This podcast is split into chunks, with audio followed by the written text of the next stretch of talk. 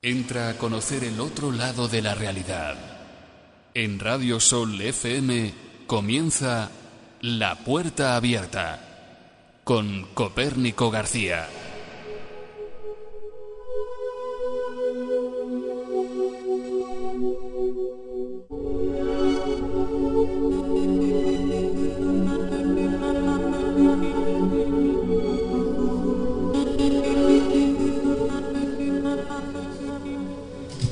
Buenas tardes. Desde aquí de los estudios de Sol FM os damos la bienvenida al nuevo programa eh, La Puerta Abierta, un programa que esperemos que todas las semanas nos vengáis siguiendo desde aquí, desde la 95.8.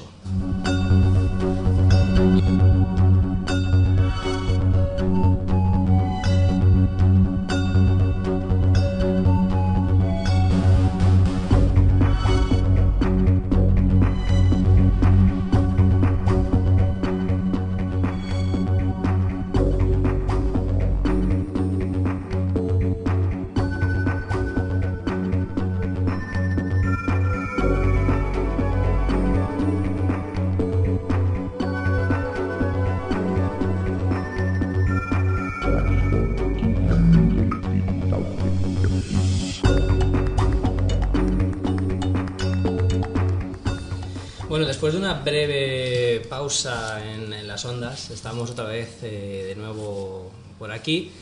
Y bueno, eh, para los que no conozcáis la, la, Puerta Abierta, deciros que es un programa eh, dedicado al misterio, pero también dedicado a lo que es la, la, la, propia ciencia. Porque yo siempre digo que no todo es misterio ni, ni no todo es ciencia, siempre hay un margen de, de, incertidumbre. Yo creo que aquí es donde se queda lo que es la, la parapsicología. Así que bueno, ahora estamos por aquí, por Santa Pola, y esperamos que también todos los seguidores de Internet, que sabemos que sois muchos, pues nos acompañéis todas las tardes de los jueves de 4 a 5 de la tarde.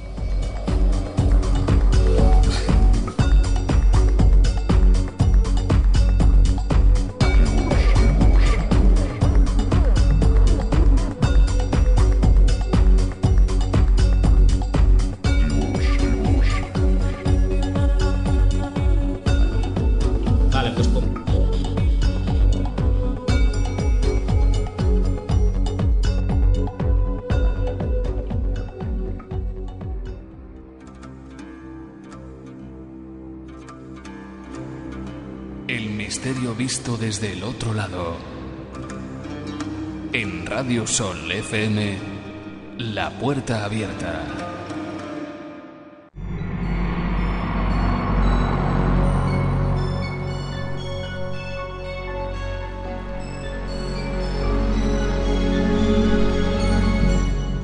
Pues bueno, quizá a algunos os extrañe un poco que un programa de misterio se haga pues a las 4 de la tarde y yo os comprendo porque hasta ahora pues eh, la verdad es que yo creo que no se ha hecho nunca.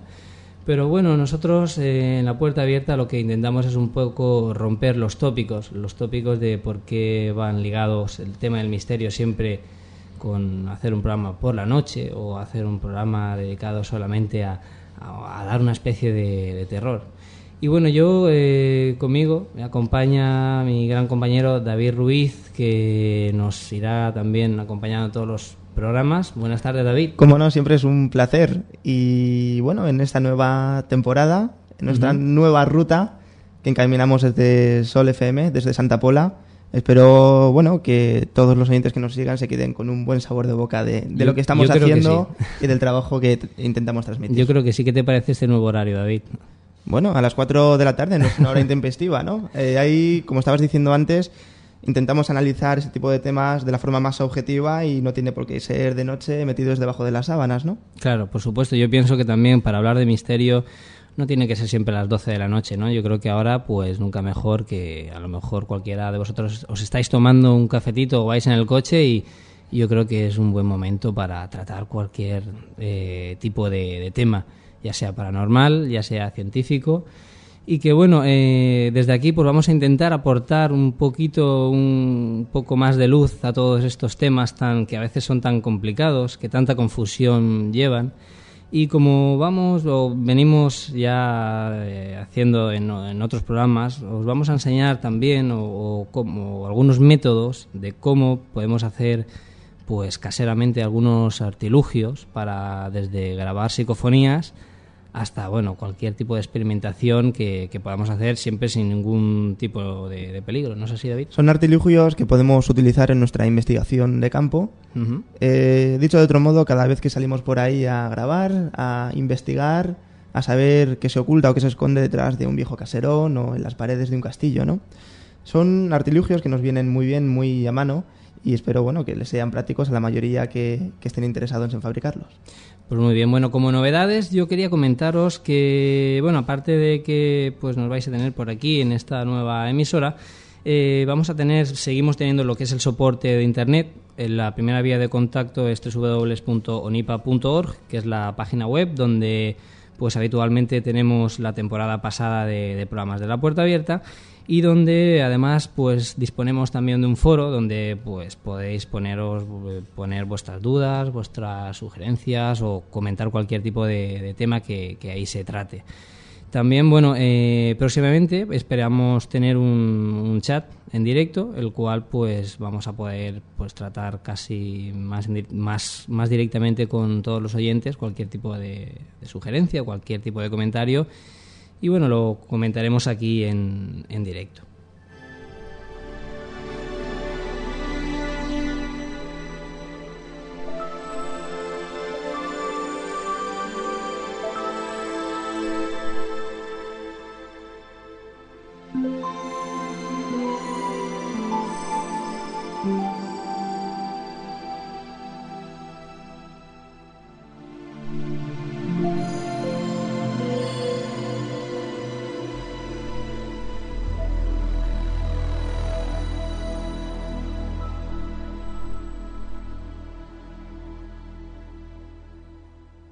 Bueno, además una novedad que a mí pues personalmente me, atrae bastante, sobre todo pues a la hora de, estar en contacto con vosotros, que yo creo que es el principal motivo ¿no? de, la radio, el estar cerca de, la gente. Y es que tenemos un servicio de mensajería de móvil con el cual pues podéis eh, enviarnos pues cualquier tipo también de sugerencia, cualquier caso. Normalmente vamos a hablar de cada semana de algunos eh, temas en concreto, con lo cual cada programa suele ser temático, lo dedicamos a algún, algún tipo de fenómeno o alguna temática, vamos, exclusiva. Y para eso, pues bueno, desde ya sí que podéis enviarnos algún mensaje, por lo menos o de bienvenida o, o de ánimos y a lo largo del programa pues podéis comentar cualquier cosa que lo estamos viendo los mensajes. Eh, David, ¿tienes tú por ahí dónde hay que mandarlo? Bien, pues tenéis que enviar vuestro mensaje de texto poniendo Sol FM, un espacio, dejas tu mensaje y lo envías al 7722. Sol FM, espacio, tu mensaje y lo enviamos al 7722. Pues nada, ahí esperamos vuestros mensajes y que esperemos que más adelante, cuando tengamos unos temas ya más suculentos, porque hoy hay que decirlo, hoy es un poco la, entradilla, hoy vamos abriendo boca con, con, algunas cosas, algunas psicofonías que hemos traído para que las escuchéis. Y como no, vamos a comentar una aventura que, tuvimos eh, reciente, hace apenas una semana recién salida del horno en el monasterio maldito de Carmona, en Sevilla. Ese monasterio que muchos habéis visto en, en, Telecinco no hace mucho, se han hecho varios reportajes. Pues bueno, allí estuvimos eh, cerca de una semana investigando por allí. Es un monasterio que, como bien dice David, está en Carmona, está al ladito de Sevilla y que de él se cuentan muchas historias. Pero bueno, eso será un poquito más adelante.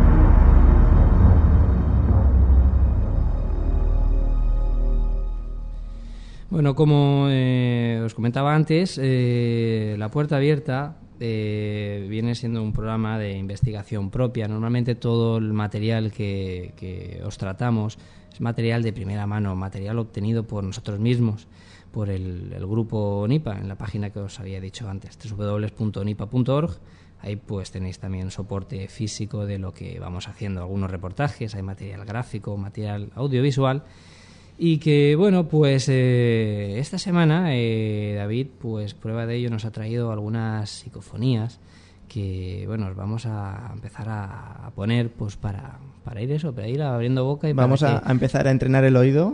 Vamos calentando motores. Los que tengáis auriculares pues lo vais a tener más fácil que los que tenéis la radio por ahí un poco separada porque la psicofonía hay que hay que saber que, que no es algo que sea fácil de, de escuchar ¿Te parece, David? Pues no sé. Dime Bien, yo me gustaría comenzar con, con, las psicofonías, con todas y cada una de ellas, pero sin decir nosotros primeros qué interpretamos. Dejamos al libre albedrío del público. que cada uno interprete lo que, que interpreten ellos y luego nosotros decimos qué nos parece bueno, esto siempre lo que dice. también es un aspecto muy que, es muy variado, ¿no? Lo que cada psicofonía o que cada persona escucha. La verdad es que eh, a veces o normalmente las psicofonías suelen ser muy rápidas, tienen una, una velocidad muy, muy rápida y no sabemos siempre ciertamente qué es lo que nos dice, ¿no? Por eso a veces hay varias posibilidades de que una misma voz pues nos puede decir una palabra u otra, ¿no? No es siempre, eh, vamos, eh, algo que sea totalmente, no sé, así comprobable Ni, drástico, claro. Bueno, Bien, pues, pues empezamos con la primera psicofonía. ¿La ponemos eh, otra vez? Bueno, David, ¿qué dice? Bien, pues eh, ante nada decir que esta psicofonía se registró en el castillo de Santa Bárbara, en Alicante. Y la verdad es que yo me encontraba muy perdido, no, no encontraba el camino por, el que tenía que tirar para seguir ¿No sabes la, zona? ¿Te acuerdas de la zona? la zona es la puerta de entrada a lo que es el, el, salón, el salón principal de Felipe II. Entonces, eh, yo no encontraba el acceso para, para entrar. Hago una pregunta en alto, ¿por dónde será? Y misteriosamente una voz parece que me contesta por aquí. Por aquí. Bueno, pues vamos a escucharlo. David, ¿recuerdas cómo obtuviste la, la, psicofonía? Si era una un cassette, era una grabadora digital. Sí, la, el cassette, un cassette convencional que siempre llevo conmigo, tipo reportero de cinta, analógica. Y bueno, a mí me gusta, me, gusta mucho monitorizar todo el audio. Cada vez, allí donde vamos, me gusta grabarlo por cualquier cosa que pueda pasar. Y se registró así, simple y llanamente, sin ningún tipo de, aparato excepcional ni nada por el estilo. ¿Y qué opinión te merece el, Castillo de Santa Bárbara? Porque sabes que hemos, estado investigando pues en numerosas ocasiones. Bueno, varias veces hemos estado allí cuando nos han dado permiso, hemos tenido todo el castillo a nuestra disposición. Y bueno, ya sabes todas las leyendas que, se cuentan allí y tal. Pero yo quería un poco que, nos acercaras un poco el, tu opinión, ¿no? Porque lo hemos comentado muchas veces, lo que es el, el, castillo y tal. Lo que más te impresiona de entrada es la grandeza del castillo. Bueno, eso por supuesto. Está a 160 metros de altitud y la verdad es que es una fortaleza imponente. Pero tal vez lo que más eh, me pudo llamar la atención de aquellas veces que estuvimos allí grabando fue lo que se viene llamando el corredor de los gritos. Recordemos que es un túnel prefabricado de unos 50 metros de largo. Donde, este túnel yo quiero situar a la gente que sea por lo menos de aquí de cerca de Alicante, que es por el cual desde la playa accedemos al castillo, un enorme pues ascensor. O bien desde lo que es el salón principal del castillo al acceso del ascensor. Sí, pero va a parar el, el túnel básicamente está fabricado para eso, para acceder a la playa y de la playa al castillo. Pues de este túnel Copérnico eh, se cuentan variedad de historias como voces imposibles que, bueno, emergen de la nada y manos invisibles que, bueno, tocan a los guardas de seguridad. Vaya. Nosotros estuvimos ahí para comprobarlo, desde luego no nos tocó nadie. No, no nos llevamos, yo creo que por desgracia es el sobresalto, porque hubiera sido gratificante para nosotros, pero sí que pudimos escuchar una serie de vocecillas, lo que parecían voces o alaridos en directo. Sí, yo sí que no recuerdo una de las veces que estuvimos allí, eh, además estábamos realizando una prueba psicofónica y sí que estando allí in situ sí que podíamos escuchar una especie de, gritos que todos escuchamos. Además fue un grito muy, muy flojito. Que bueno, yo personalmente no podría decir si realmente ocurrió en lo que es en el corredor o provenía desde fuera o algo porque era muy, muy débil. Claro, lo bueno es que todos lo escuchamos y no recuerdo bien si lo pudimos captar al final o No, al final- impregnado, porque al creo que fue momentos antes de iniciar la Sí, la estábamos grabación. preparando todo el material y siempre es que nos sorprenden esas cosas cuando estamos por supuesto con todo por preparar. y bueno ¿qué, qué psicofonías más tenemos por ahí David Pues me gustaría que pusiera la siguiente y ahora la comentamos. ¿Quieres decirme algo?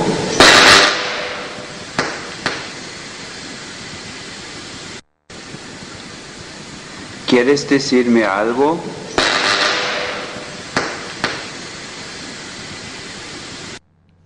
Bueno, muy buena esta. Bueno, yo no lo llamaría psicofonía. Yo creo que vamos a explicar más bien, porque tendremos a todos los oyentes pegados al auricular intentando escuchar alguna voz, y es que realmente aquí no hay ni ninguna voz. Desde luego, esto es un, un fenómeno que a mí me, me- me apasiona, ¿no? El caso de, de esta, de esta grabación, porque yo creo que no, no diría que es una psicofonía, sino una manifestación extraña en unos altavoces.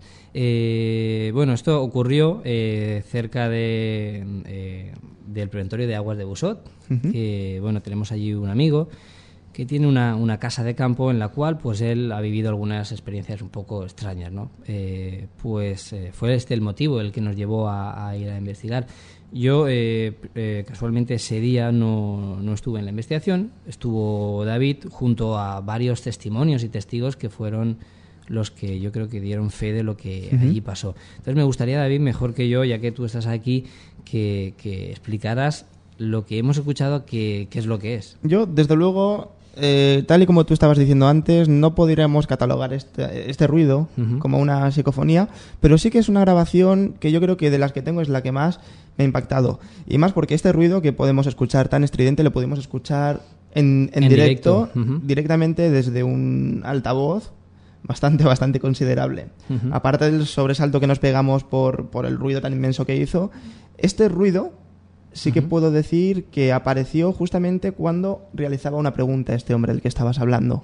Porque casualmente el que escuchamos es el propietario de la, de la casa y el cual pues te- le van pasando esta serie de fenómenos, según nos contaba él. Entonces eh, pasó eso, eh, nos contaba mil y un relatos, pero justamente cuando él hacía una pregunta al aire, una pregunta personal, que de hecho la hizo en otro idioma, esta, este sonido tan estridente eh, eh, salió del altavoz casi que de forma inteligente. Bueno, yo voy a explicaros un poco eh, el- cómo, cómo está obtenido este sonido. El caso es que a veces utilizamos una serie de portadoras para, para grabar eh, psicofonías o para obtener esta, este tipo de manifestaciones, que bueno, ya entraremos en otra ocasión más en detalle para, para que se use cuál es la- eh, la- el significado de esto. El caso es que eh, esto ocurre cuando eh, se conecta un amplificador a los altavoces, pero en este caso solamente estaba el sonido que queda parasitario, el ruido blanco, o sea, no hay nada conectado, le damos volumen, oímos este siseo en los altavoces y entonces pues David inició la grabación pues eh, con esos altavoces que estaban de fondo y lo que hemos escuchado es lo que su micrófono de- del ordenador portátil, creo que era además, Sí. eh, pues pudo captar allí, pudo captar y que todos escuchamos. Entonces, eh, esta persona, este, este hombre, hace una pregunta y obtuvimos esta respuesta en modo de, de sonido a través de los altavoces, por los cuales no había nada conectado, no había una fuente de CD, no había nada, simplemente estaban alimentados para que este tipo de, de- de manifestación sea, sea posible.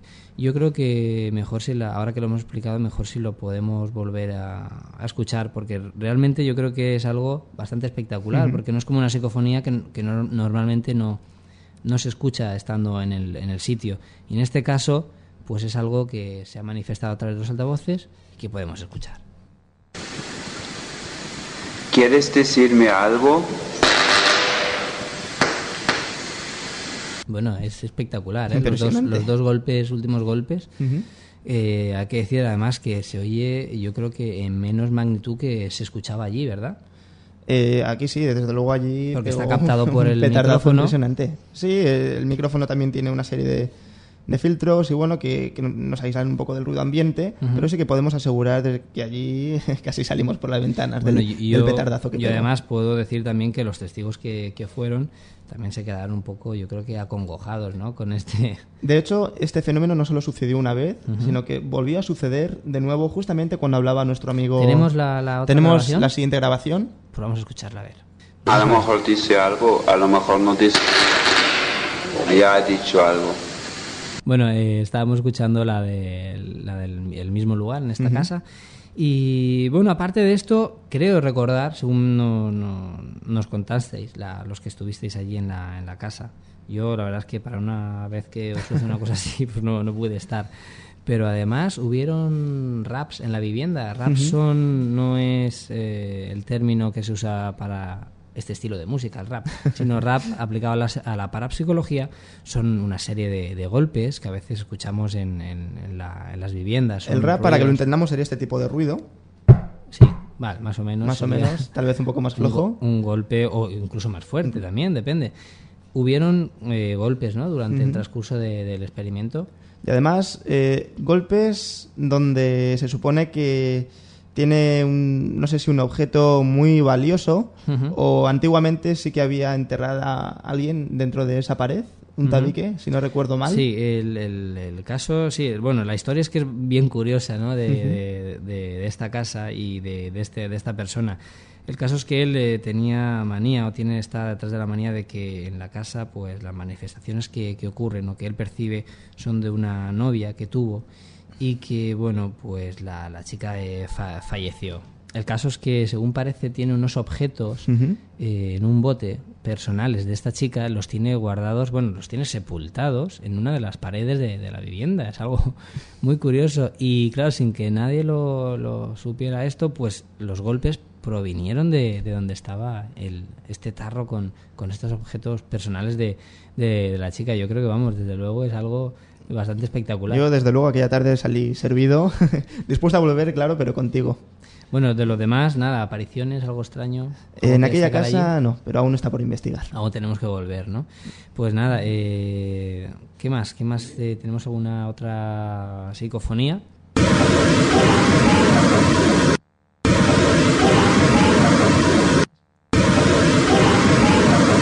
A lo mejor dice algo, a lo mejor no dice. Ya ha dicho algo. Bueno, se nos ha colado por ahí la otra psicofonía. Pero la primera que escuchábamos, bueno, se oye muy muy débil, ¿no? Se oye una grabación muy muy débil. Se ¿Dónde, escuchan- dónde la obtuviste? Eh, la obtuvimos eh, en el cementerio de Macharavillaya, Ujú. concretamente en la cripta de ese cementerio, Sí. donde, bueno, sí que se cuentan todo tipo de historias de aparecidos y de una familia que está enterrada allí, cuya Ujú. historia es impresionante y muy interesante. Bueno, Macharavillaya, aquí también dedicamos un, un programa dedicado exclusivamente a, a este- a esta iglesia, una iglesia muy, muy curiosa, en la cual hay aparecida supuestamente una cruz en el suelo, una parece que sea una ectoplastia, pero bueno, eso estaría por ver, ¿no? Estaría por comprobar. Entonces esta la obtuvimos eh, cuando estuvimos investigando en la propia cripta. En la propia cripta, justamente debajo de, de la cruz esta que nos hablas. Es una cripta muy conocida por también diversos temas de apariciones fantasmales y se puede escuchar lo que parece la voz de un niño Sí, que nos que- dice te espero. Se escucha muy débil porque aparte de que una de las tantas eh, condiciones de las psicofonías es que son normalmente débiles, Claro. había mucho ruido ambiente y no se pudo registrar bien. Bueno, pues a ver si la podemos escuchar otra vez, ese niño.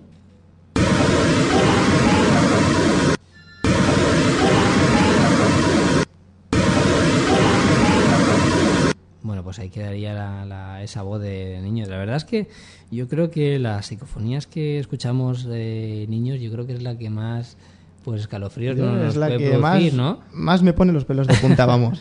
Cuando escuchamos ese, y además, estando en una cripta y que te diga te espero, pues la verdad es que es un poco... Pero bueno, también hay que decir que normalmente cuando grabamos ese tipo de, de psicofonías en un lugar así tan lúgubre, un lugar tan siniestro y, y tal vez pues tan desagradable, ¿no? Como pueda ser una cripta, pues también hay que tener en cuenta que, que aunque pese a que grabemos estas voces, pues eh, normalmente no nos pasa nada, ¿no? Estamos allí y no somos ni tocados por, por manos invisibles ni nada, ¿no? En la mayoría de los casos, por lo menos, porque a veces cuando ocurre un fenómeno de de que pueda ser que sintamos al tacto, como que seamos tocados o algo, incluso a veces no en psicofonías, el, fenómeno solamente se, se, queda aquí, ¿no? en, en, este tipo de de mundo que es eh, paralelo a la, psicofonía. Hay que decir que no, no, intentamos asustar a nadie, ni mucho menos. Simplemente tenemos que decir que este tipo de fenómenos son espontáneos, esporádicos. No siempre que grabamos registramos psicofonías. No siempre que vamos a una casa encantada o supuestamente encantada eh, vemos algo, nos toca a alguien. Por supuesto. Son, desde luego, horas, horas y dedicación. yo creo que además lo que venimos haciendo en la puerta abierta es un poquito eh, arrojar pues esa, esa, esa luz a las psicofonías, al mundo de lo paranormal y, poner cada cosa en su sitio, ¿no? por cosas que hay que tener cuidado, que realmente hay que tener precaución y otras que la verdad que no tenemos por qué tener miedo o por lo menos ese pánico que mucha gente cuando hablas de psicofonías o hablas de pues de esas supuestas entidades pues se pone la mano a, la cabeza. A la cabeza y se pone a temblar, sí. Bueno, ¿qué más tenemos por ahí?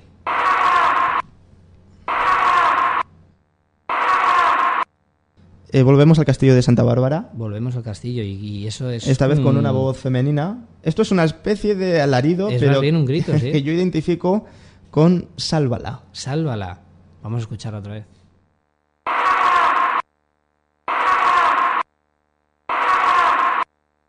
Bueno, aquí lo que veníamos diciendo, que cada uno puede interpretar una, un tipo de, voz, ¿no? La verdad es que también yo quisiera apuntar que eh, las psicofonías pues necesitan de una escucha muy pausada, una escucha con los auriculares, escucharla tranquilamente e intentar pues ver esa vocalización, que es lo que, es lo que nos dice. En este caso, pues bueno, tú que la has escuchado pues multitud de veces, nos dices que... Podría decir, sálvala, no lo puedo afirmar, lógicamente, pero como bien decías, es algo que tenemos que escuchar detenidamente y las tenemos colgadas todas y cada una de ellas en la web de www.nipa.org.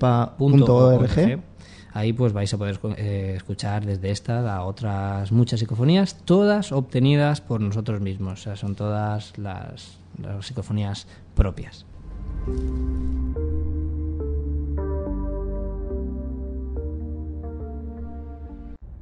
La puerta abierta. Otras realidades. El mundo de lo paranormal en Radio Sol FM 95.8.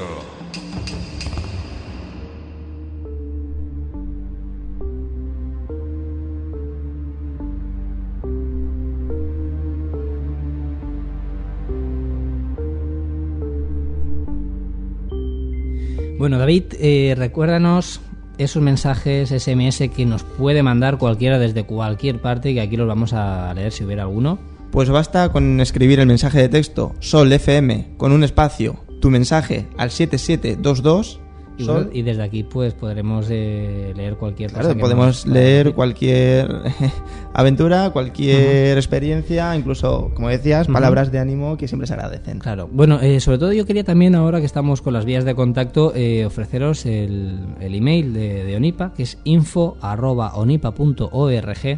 donde podéis mandar eh, vuestras propias psicofonías o cualquier duda que tengáis. A lo mejor grabáis una psicofonía y no sabéis cierto si es una psicofonía o qué es lo que es. Incluso cualquier documento eh, fotográfico extraño, cualquier, imagen, vídeo. Le, echaremos, le echaremos un vistazo, lo intentaremos analizar y luego, pues si es bastante interesante, pues lo, pondremos por aquí y lo, y lo comentaremos.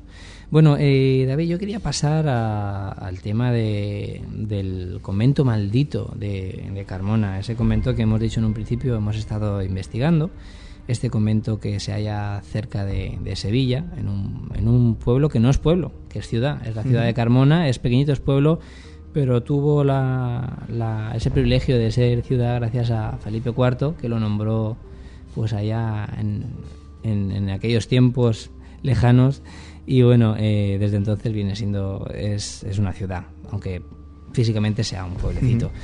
David, eh, ¿nos quieres contar un poco la historia de este enigmático convento de frailes? Bien, pues eh, la historia, indagando en ella, no se sabe muy bien, hay mucha confusión de cuándo se construyó este, este monasterio. Se dice que allá de los años 50, 60 aproximadamente, aunque la documentación no es muy, no es muy fiable tampoco. Este monasterio. Bueno, años 50, 60, 1900. 1900, hablamos, claro, del, bueno, siglo pasado. Eso ha habido un poco de controversia que también vamos a, comentar.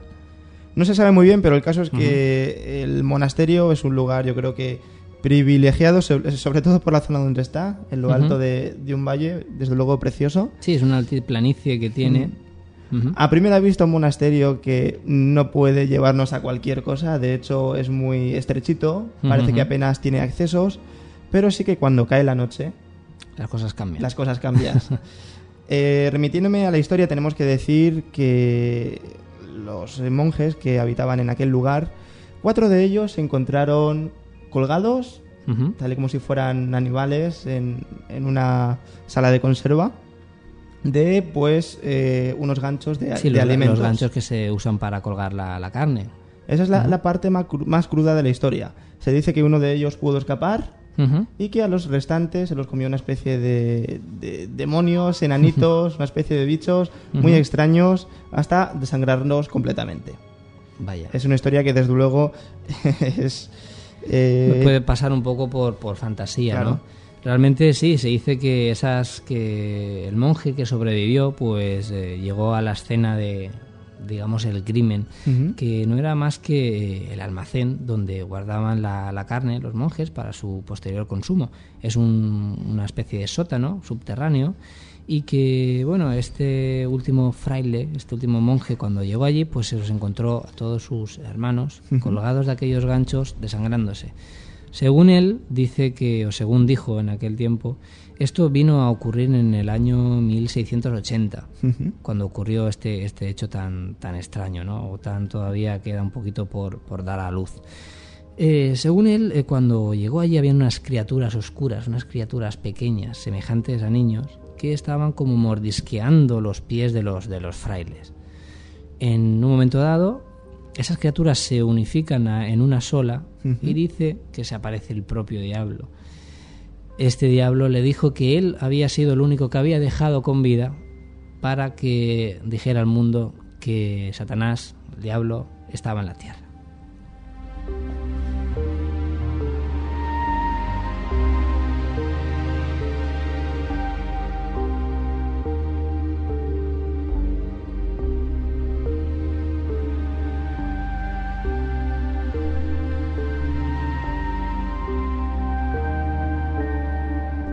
Después, eh, bueno, esta historia, como pues, pues, cualquiera puede dilucidar, pues es bastante abstracta, un tanto fantasiosa, un poco, un poco no, yo diría que muy extraña, ¿no? Y, sobre todo poco común, ¿no?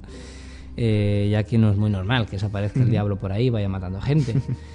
Pero bueno, eh, hay una cosa que, bueno, cuando escuchas esta historia y tal, pues bueno, te llama la atención de que es totalmente, pues puede ser algo muy fantasioso. Pero desde luego el hecho eh, está ahí, el, suceso quedó ahí. Eh, según tenemos entendido y según estamos todavía un poco investigando, eh, las autoridades se acercaron, las autoridades de aquella época se, acercaron al lugar y tomaron acta de lo que allí pasó. Entonces, bueno, eso fue el rumor, se extendió esta leyenda. Pero lo que a mí me llama la atención es que, bueno, desde luego, este monje que quedó vivo fue acusado de homicidio de haber matado a, esta, a todos sus hermanos, ¿no? Entonces, bueno, por un lado, pues eh, es lo más normal, ¿no? Que en un ataque, en un alarde de, locura, pues eh, haya pues matado a, a todos sus, sus, hermanos, ¿no? Pero bueno, lo que a mí me asalta la duda es que si esto es real, si realmente ocurrió, si hay un informe de que, de que pudieron ser eh, asesinados de esa manera tan cruel, ¿cómo solo una persona pudo arrastrar desde la segunda planta a los monjes, cómo los llevó y cómo los colgó y cómo los colgó. No sabemos si con vida o los mató y luego los colgó, los colgó solamente una persona, porque eh, nosotros hemos estado físicamente en aquel sótano en el cual todavía quedan los restos de los ganchos y la verdad es que es casi imposible hacerse la idea de que una persona sola pudiera colgar a, otra y cuanto más a, todo este tipo, a todo este grupo de, de frailes.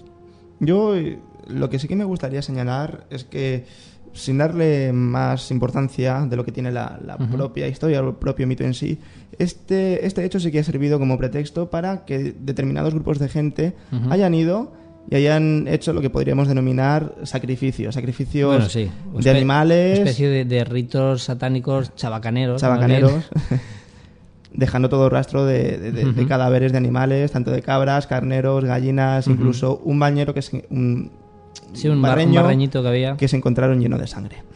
Bueno, pero esto yo creo que viene siendo habitual en todos los lugares, así un poco de culto a, a lo extraño, culto a, los fenómenos paranormales que mucha gente pues, eh, pues van a estos sitios creyendo no sé qué creen y se ponen a hacer este tipo de ritos, como digo, un poco cutres, porque eh, se ve, ¿no? La gente que tenga un poco idea sobre estas prácticas, pues se sabe cuando un rito es llevado a cabo con gente pues un poco más profesional, Y desde luego, así, que, desde luego que no dejan señales ninguna. y no deja normalmente ninguna señal. Aquello, aquel sótano está plagado de animales muertos, casi no podíamos estar allí de, de la peste que, que se respiraba.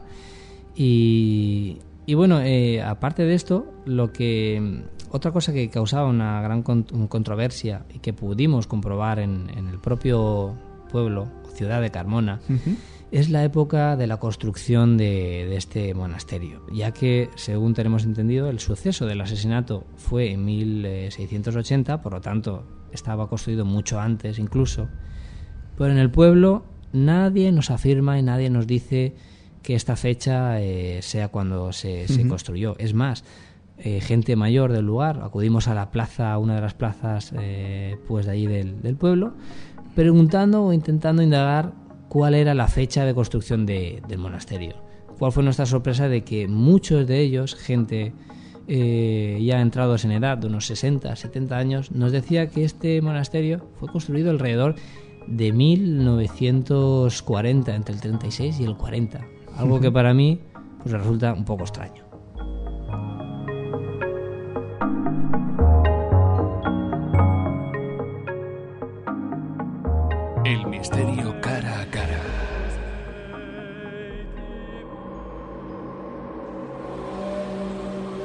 Radio Sol FM, La Puerta Abierta.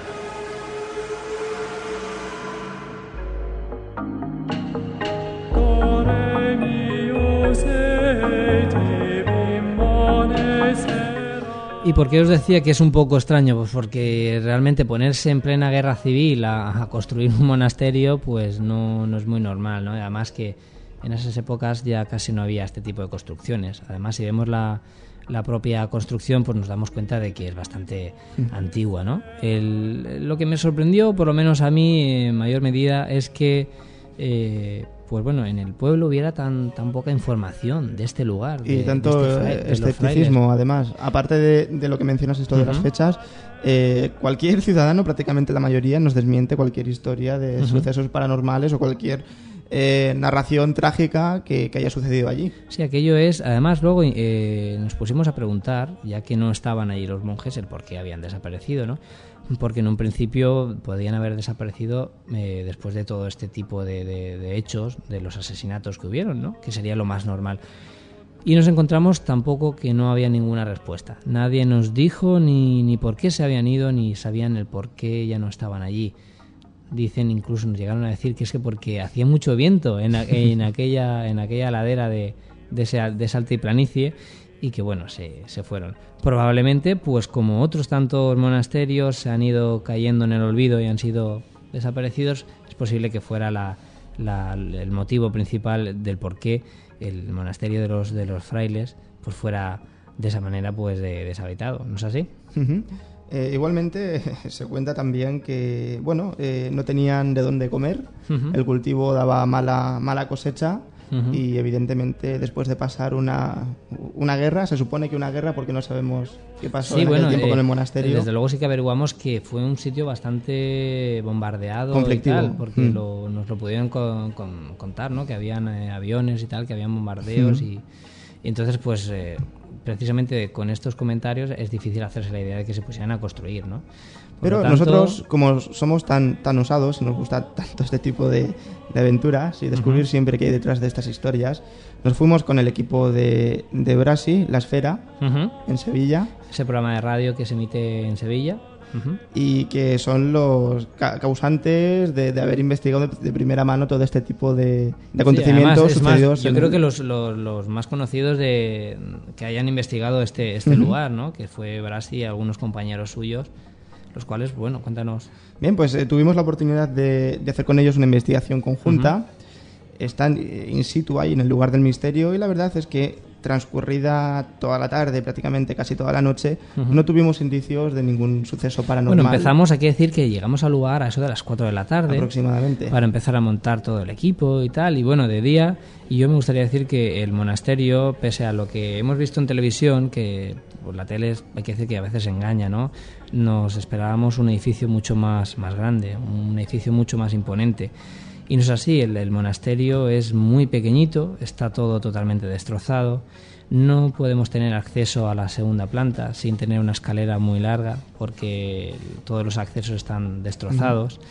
Entonces, de, a primera vista, pues no es más que una especie, pues unas ruinas, además eh, muy estrechita, no, no hay habitaciones, no hay prácticamente nada, son casi dos, como yo diría que dos pasillos, uno por cada parte, y lo único que encontramos un poco más de interés o más suculento ya pueda ser lo que es el, el, sótano, que además cuando entramos la olor que hace allí pues, echaba para echaba para afuera, es casi, vamos, Qué lástima. Es, es, una lástima porque era el sitio más, más interesante, ¿no? Entonces, bueno, como David dice, eh, por la tarde, pues claro, no, no pasa nada, ¿no? Hasta que no se va poniendo el sol, pues al sitio realmente no, no, ofrece ningún, ningún, misterio, tipo de resultado.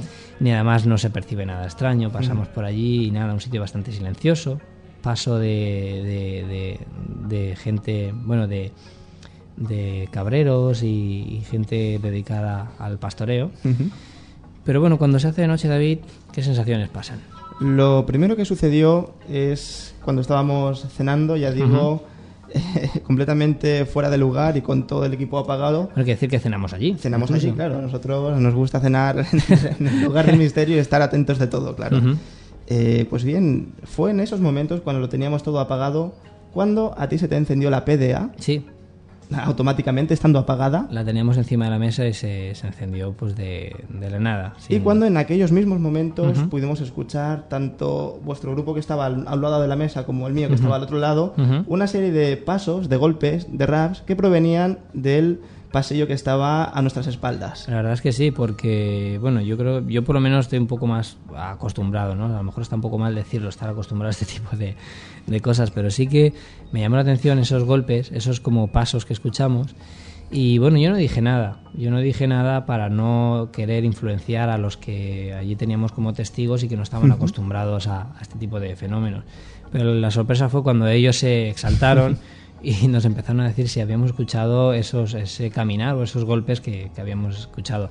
Además, quiero recordar que fue en dos ocasiones durante la cena en las cuales, pues, precisamente yo creo que como estás más callado, estás ahí con el bocadillo, pues te puedes, eres más consciente, puedes escuchar rápidamente lo que, lo que pasa. Y fue así, en dos ocasiones escuchamos esos golpes que, bueno, no le dimos mayor importancia, solamente pues que ocurrieron allí. Ocurrieron allí, sí.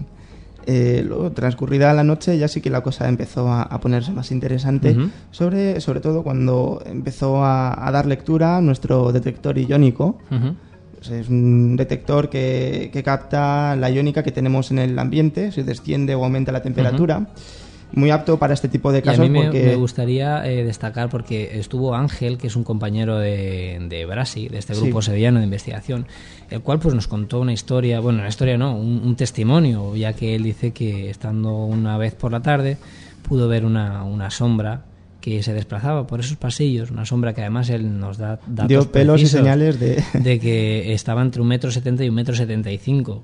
Por lo tanto, debió de verla perfectamente y que en una de, los, de las ocasiones en la que la vio, pues esta sombra se le acercó y bueno, parece ser que desapareció cuando ya estaba cerca de él, desapareció. ¿Y por qué es importante esta historia? Ahí vamos, David. porque es importante, porque justamente en ese lugar... En el pasillo donde él nos dijo... Cuando tuvimos las primeras manifestaciones objetivas, claramente extrañas. Pues fue en ese pasillo donde él, donde Ángel nos dijo que vio primeramente por la tarde esa sombra, un pasillo que además da a la cara externa del edificio, está totalmente al aire libre. Pues en uno de estos pilares colocamos un detector iónico y un detector de, movimiento. Durante aproximadamente yo creo que hora y media, una cosa así, pues todos los detectores que teníamos emplazados por el lugar no, no, no empezaron a hacer nada. Pero además fue casual que fuimos a, comprobar el estado del detector, lo hicimos saltar, el detector funcionaba perfectamente, no había nada de viento. Cuando lo coloco yo, lo vuelvo a cargar y nos retiramos todo el equipo unos 15 metros hacia atrás, fue cuando este detector empieza a saltar y vamos, nos acercamos corriendo, pudimos grabar en vídeo, pudimos fotografiar el sitio, no había absolutamente nada que lo hubiese hecho saltar, no había plantas, no había nada que lo, que lo hiciera saltar. Eh, momentos después, quiero recordar que casi y casi seguidamente, eh, a los pocos minutos, el detector que teníamos de movimiento que habíamos emplazado en el lugar donde estaba el sótano supuestamente maldito, pues empezó a saltar. Empezó a saltar de modo que fuimos para allá con lo mismo, con las cámaras, con todo el equipo. Y David se encargó de ir cambiando la posición por si posiblemente pues hubiera pasado algún animal o posiblemente fuera alguna planta, algún porque hay vegetación. Eh, entonces lo colocábamos, nos eh, retirábamos unos metros eh, del detector y delante de nuestros ojos el detector empezaba a saltar. Saltaba, lo volvíamos a parar, volvíamos a cambiar la posición y volvía a saltar. Yo creo que una, unas 10 veces que lo íbamos cambiando el detector se volvía loco y empezaba a saltar, hasta el punto en que lo pusimos encarado hacia el cielo, hacia la nada, hacia el techo del lugar que ya no hay, y aún así cuando nos retirábamos a los pocos segundos, además en un tiempo que llevábamos cronometrado y un tiempo que no tenía ninguna lógica, igual eran a los 7 segundos, que era a los 15, que era a los 20, el detector empezó a saltar. Justamente en aquel momento fue cuando nuestro detector de energía electromagnética eh, dio un cambio, un pico muy brusco. Además de una forma muy, muy casual, porque estaba yo comentando que era muy extraño, porque normalmente muchas veces que hay manifestaciones de este tipo, tenemos eh, lectura electromagnética en el aire. Ocurren unos cambios que, bueno, yo creo que ya profundizaremos otro día lo que son los cambios electromagnéticos y el por qué vienen a ser frecuentes. Pero en este caso estaban saltando los detectores, casi la iónica no había cambiado, casi no, bueno, la percepción de, del frío en el lugar. La, la sensación térmica, el frío que teníamos era bastante importante. Sí, pero también yo me gustaría decir que era difícil de, controlar porque es un sitio abierto, no es como en, una casa que es, el cambio a lo mejor se nota más, ¿no? Pero sí que nos pudimos dar cuenta de un ejemplo de energía emanada, que es lo mismo que cuando se nos apagan inmediatamente los focos, tanto de las cámaras como de las linternas que llevamos. Yo para los oyentes, para que se hagan una idea, porque bueno, estamos hablando de energía electromagnética, pues bueno, más de uno, incluso casi a nosotros todavía casi suena un poco a chino, ¿no? Porque es difícil de concebir y decir, bueno, pues, ¿qué es? ¿Qué, es, qué, qué captó ese detector? Pues ese, detector, justo cuando yo estaba diciendo que no teníamos lectura, capta estas lecturas electromagnéticas que equivaldrían a que, bueno, serían eh, yo creo que equiparables a cuando ponemos el detector a un par de palmos de un televisor o a medio metro de un, de un eh, microondas conectado obtendríamos la misma lectura que obtuvimos. Que en un sitio donde no había ningún tipo de cableado. No había absolutamente nada porque no pasan ni cables ni pasa nada y, evidentemente está totalmente en ruinas y por lo tanto no hay nada que pudiera producir ese tipo de lectura.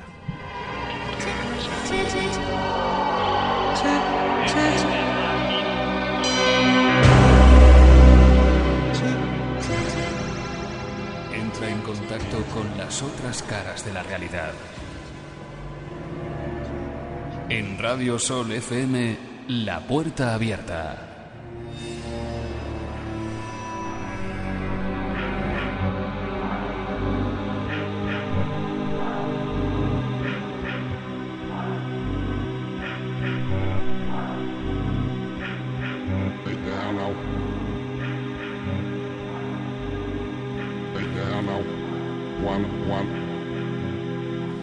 Bueno, con esta música de Jean-Michel Jarre que nos ambienta nunca mejor esta, esta historia, ¿no? Este, ah, esta experiencia que tuvimos allí. Yo tengo que decir que para nada fuimos influenciados a, este convento, este supuesto convento maldito, y más porque habíamos estado durante el día pues obteniendo esos testimonios de la gente del pueblo que decía que allí pues que, no había pasado nada, que todo era había salido en la tele. Y que Yo creo que casi íbamos completamente desilusionados. Bueno, a mí la verdad, habiendo estado en otros lugares por lo menos más espectaculares, lo que es el, convento me defraudó muchísimo. Tú lo sabes que fuimos y vamos, me dio mucha, mucha lástima, sobre todo cuando te has hecho más de 800 kilómetros para encontrarte con una, una ruina de, este calibre, ¿no? Nunca mejor dicho, porque para ser ruina es bastante grande. Eh, es una lástima ¿no? que lugares así sean destrozados y, que casi ya no queden restos de, lo que pudo ser un convento o de lo que fuera cualquier, cualquier cosa. ¿no? De todas formas, tal y como pudimos comprobar, y ya nos ha pasado con diferentes lugares de estas características, es que hay aquellos lugares, aquellos emplazamientos que contienen una base histórica, un mínimo de historia, un poco que se sale fuera de lo normal Siempre, tarde o temprano, obtenemos resultados interesantes, además. Sí, además eh, obtuvimos alguna psicofonía. Yo, bueno, podría decir que es uno de los sitios donde, donde menos, menos actividad hemos encontrado, ¿no? Psicofónica, ya que por lo menos yo obtuve dos psicofonías que ahora mismo no tengo aquí, que las traeremos la semana que viene, pero que casualmente una de ellas parece decir mi nombre parece llamarme por mi nombre cuando estábamos haciendo una de esas pruebas, ¿no? Cosa que a todo el equipo nos, nos sorprendió bastante, nos quedamos un poco sorprendidos. Pero lo que es a nivel de psicofonía, pues tenemos que decir que yo creo que en cualquier otra parte podemos obtener más, más psicofonías. yo creo que casi podemos decir que cada uno en su casa podría sacar casi más psicofonía. Con esto decir y quitarle un poco eh, el mito de la cabeza a la gente de que no en cualquier sitio abandonado, no en cualquier casa supuestamente encantada siempre van a pasar cosas. Es lo que estábamos comentando antes. Yo creo que tendríamos que, ya lo comentaremos también en otro programa, pero un poco apartar el hecho, el hecho psicofónico de la casa encantada, porque en muchos lugares o en casi todos los sitios, si ponemos un poco de empeño, empeño me refiero a si le echamos un poco de tiempo, invertimos un poquito de tiempo en la grabación y hacemos unos métodos buenos de grabación psicofónica, podemos eh, obtener psicofonías yo creo que casi en cualquier sitio hoy en día. Sin embargo, luego hay otro tipo de fenómeno, como pueda ser este que nos saltan los detectores de, movimiento, o tenemos esas lecturas iónicas extrañas o lecturas electromagnéticas fuera de lo normal. O incluso el propio tan conocidísimo poltergeist o ya llegando al poltergeist. Que vendría a ser, eh, tal y como se ha dicho mucho hasta ahora, una manifestación de nuestro propio subconsciente. Bueno, eso estaría mucho por debatir. Pero bueno, la verdad es que sí que cuando ocurre un poltergeist o una fantasmogénesis, que no es más que una aparición de algo extraño, pues la verdad es que esto no ocurre en, todos los sitios.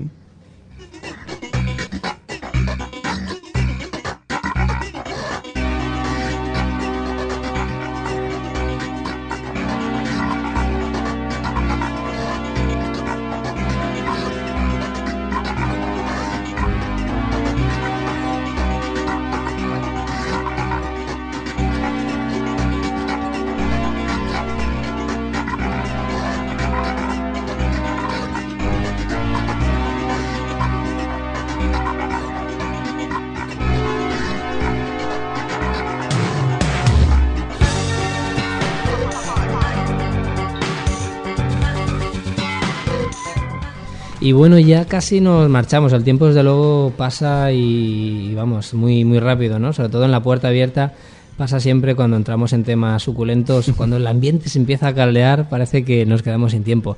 Yo, eh, bueno, hemos empezado casi al principio del programa con esas psicofonías que David nos ha traído. Y bueno, aquí comentándolo con nuestro técnico se había quedado muy, muy pasmado con, la, con una de las grabaciones, que no es una psicofonía, sino que intentando obtener una psicofonía se grabó una manifestación en unos altavoces que teníamos conectados en esta, en esta vivienda y que yo creo que merece la pena que volvamos a escuchar y recordar. ¿Quieres decirme algo?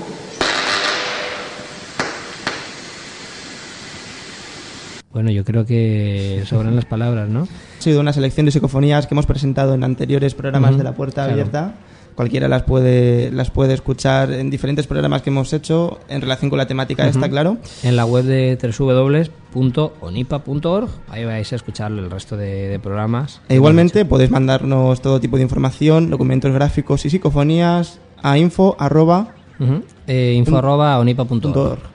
Bueno, yo destacar esta grabación porque tiene para mí bastante valor, que es esta grabación que, se obtuvo, se hizo el, propietario de la vivienda donde supuestamente pasaban fenómenos extraños, hace estas preguntas al aire intentando obtener una psicofonía y con los altavoces del equipo de música que teníamos allí conectado, se escucha esta interferencia, estos golpes que fueron escuchados in situ por además David, que estaba haciendo la grabación, como así varios asistentes como testigos que, que estuvieron allí. Y además justamente después de otro tipo de manifestación similar que podemos escuchar a, a continuación.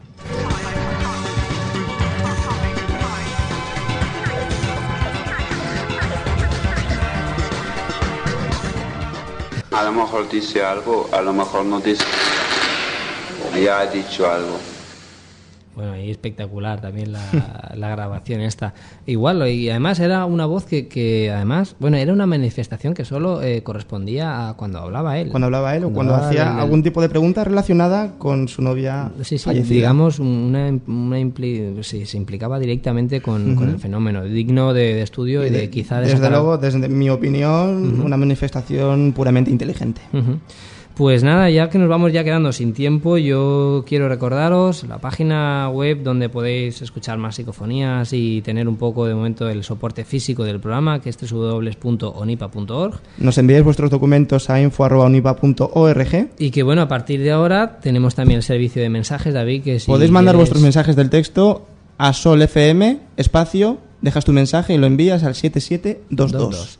Pues bueno, ahí vamos a ir recibiendo vuestros mensajes y los iremos leyendo. A partir de la semana que viene esperamos tener un chat en directo donde vamos a poder ir siguiendo pues vuestra- vuestras conversaciones, lo que nos queráis contar y más novedades que vamos a ir desvelando pues poco a poco en esta nueva etapa de, de lo que es la, la puerta abierta. Yo creo que sin más os esperamos la semana que viene aquí en la puerta abierta. Un saludo. Un saludo.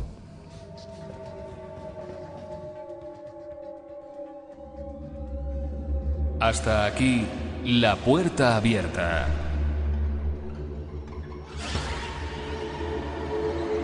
Pero todavía quedan muchos interrogantes.